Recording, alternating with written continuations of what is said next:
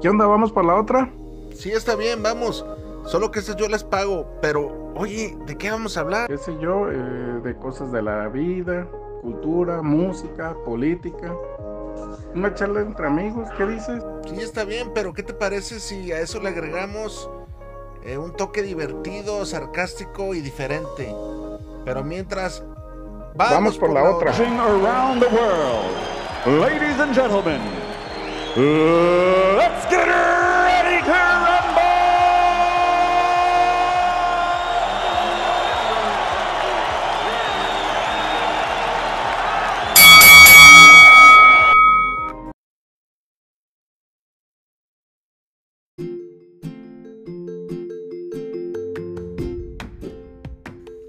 Comunidad de Vamos por la otra, te traemos un episodio más de suspenso, este 100% reales las historias que nos hacen llegar. Estamos creciendo. Te invito a que nos visites a la fanpage en Facebook. Estamos como Vamos por la otra. Y ahí encontrarás contenido para ti, eh, original, actualizado día con día. Este. Y estate al pendiente de la programación porque vamos a tener ya el programa de radio, radio en vivo, eh, los segmentos, las cápsulas que estamos agregando día con día todo esto para que pues nos escuches en el camión, en el trabajo, haciendo el quehacer, trapeando o en la noche antes de ir a dormir. Vamos por la otra.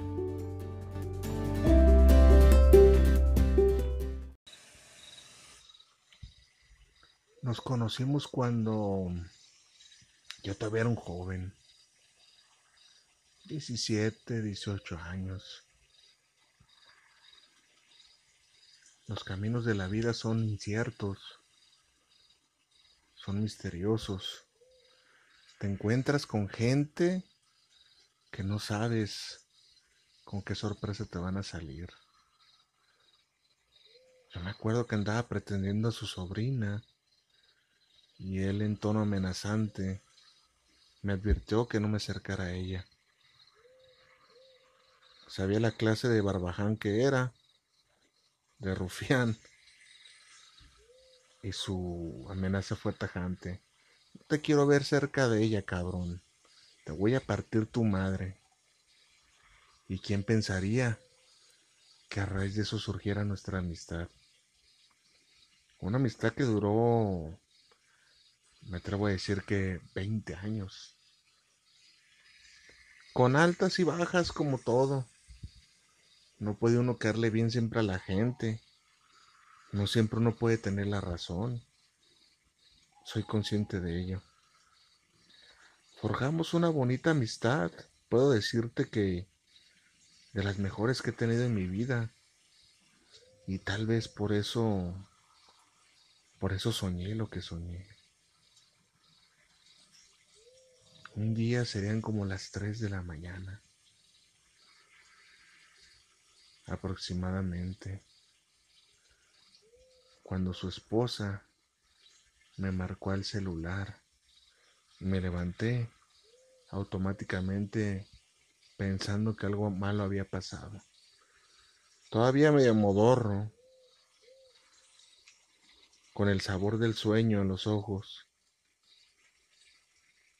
Pregunté quién era y me decía, soy, soy Aida la esposa de Luis.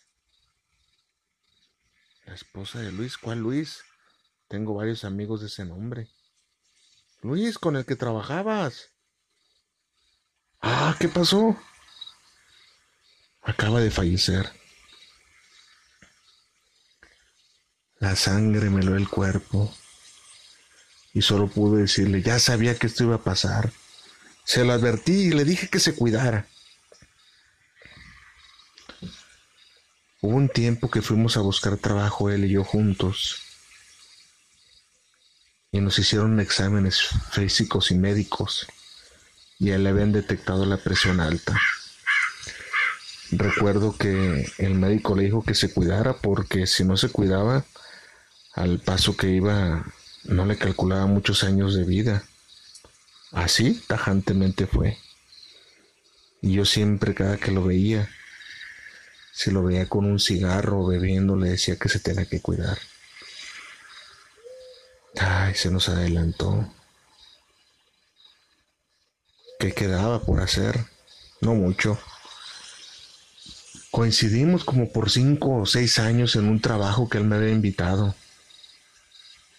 en una prestigiosa universidad. No en la misma área, pero sí con el mismo perfil laboral. Nos tocaba coincidir en posadas, en festividades de la empresa o en juntas que la empresa hacía, que la universidad hacía. Ahora recuerdo todo, cómo se dio el primer sueño. A los días que él falleció, probablemente la primera semana, estaba pensando mucho en él. ¿Dónde estará? ¿Cómo le estará pasando? ¿Estará bien? ¿Por qué pasó lo que pasó? Y así fue como se dio mi primer sueño. Debo decirte que soy escéptico, pero ese sueño fue muy extraño, muy, muy extraño.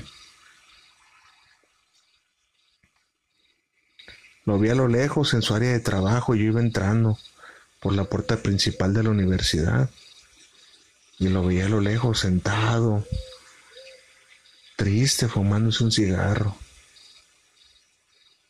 Me acerqué y lo saludé efusivamente. ¿Cómo has estado?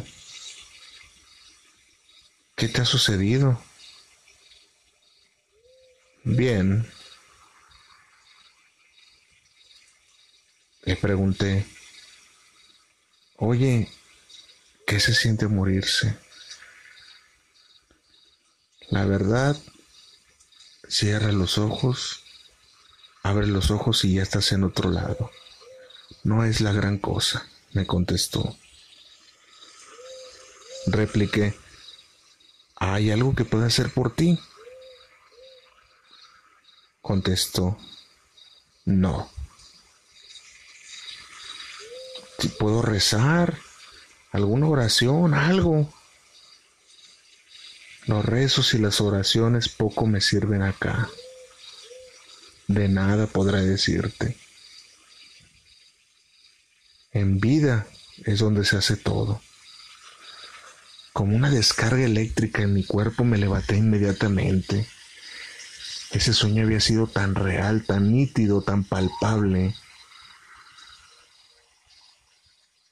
Pareciera que de verdad lo hubiera vivido. Me levanté con un cansancio, un cansancio extraño, muy cansado. Quedé intranquilo con ese sueño, fíjate. La verdad es que me pareció muy peculiar. Pasaron los días, me gustaría decirte cuántos, cuántos meses, cuánto tiempo pasó para que se diera un siguiente sueño. No recuerdo la verdad del tiempo, pero el sueño, ese sí que lo recuerdo.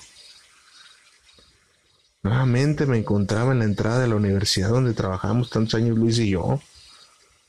Esa universidad que fue testigo de nuestra amistad, de los lazos que forjamos. Iba entrando donde estaba el reloj checador y había una fila enorme de personas caminando todas lentamente, cansadas, como que si el alma les pesara o las ropas que traían pesaran toneladas. En el sueño yo pensé que era gente que iba a trabajar a unas minas, a un lugar donde el trabajo sería muy pesado. Iban caminando como zombies, arrastrando los pies. Y algo mi corazonada me decía que en esa fila lo vería él. Estaba buscando entre los gente rostros desfigurados, tristes. Ninguno era. A lo lejos lo logré distinguir. Fui corriendo. Estaba más allá de la mitad de la larga fila. Luis. Luis. No contestaba, parecía que no me escuchaba. Gritaba más recio, Luis, Luis. Me acerqué a él. Le tuve que sacudir un poco el hombro, Luis. Voy sin mucho entusiasmo. Me dijo, ah, eres tú. ¿Cómo has estado, güey? Oye, ¿a dónde vas? ¿Qué pasa con esta gente? Nada. Ya no vuelvas a venir a la tierra de los muertos. ¿Qué estás diciendo? ¿Por qué? Porque puedes llevarte una desgracia. ¿Una desgracia? ¿Desgracia de qué? Mira, voltea atrás. En el sueño, al momento de voltear mis ojos, de voltear mi cuerpo, estaba el féretro de mi hija la mayor. Estábamos velando. Me levanté. El sueño fue horrendo. Fue horripilante. Un escalofrío. Un escalofrío llenó todo mi ser. No pude volver a dormir, a conciliar el sueño esa noche. Ha sido una de las pesadillas más horrorosas que he tenido. ¿Qué hay más allá de la vida? ¿Por qué nuestros seres queridos o la gente que ya falleció vienen a nosotros en sueños a contactarnos? ¿Qué nos quieren decir? ¿Qué me quiso decir mi amigo? Hasta la fecha me pregunto, pero no me pregunto tanto. ¿Qué será de ellos allá? ¿Qué pecados tan graves cometió mi amigo que yo los desconozca? Tal vez está eh, en el purgatorio o una especie de, de infierno. No quiero ni pensarlo porque el sueño que tuve con él fue muy traumatizante. Bien dice la Biblia que hay cosas que están ocultas ante el ojo humano para no ver más allá porque quedaremos horrorizados. Por lo mismo tenemos límites, por lo mismo nadie ha cruzado el umbral de la vida y la muerte. Por eso existe ese misterio, ese velo ante nuestros ojos. No podemos desvelar lo que hay más allá. Nadie sabe, nadie ha ido, nadie ha muerto y ha regresado para contarnos. Solo especulaciones, sueños vagos, incluso hasta charlatanes que viven de eso. Mi relato, mi relato es real. Tan real que me escaldó los huesos, me llenó de terror aquella noche. No sé. Tal vez pienses que soy un exagerado, pero no es así. ¿Qué estará sufriendo? ¿Qué estará padeciendo? Nadie sabe. Y más vale no averiguar tanto porque del otro, del otro lado está el misterio que nos aguarda y todos en algún momento lo vamos a descubrir. Todos algún día iremos a la tierra de los muertos.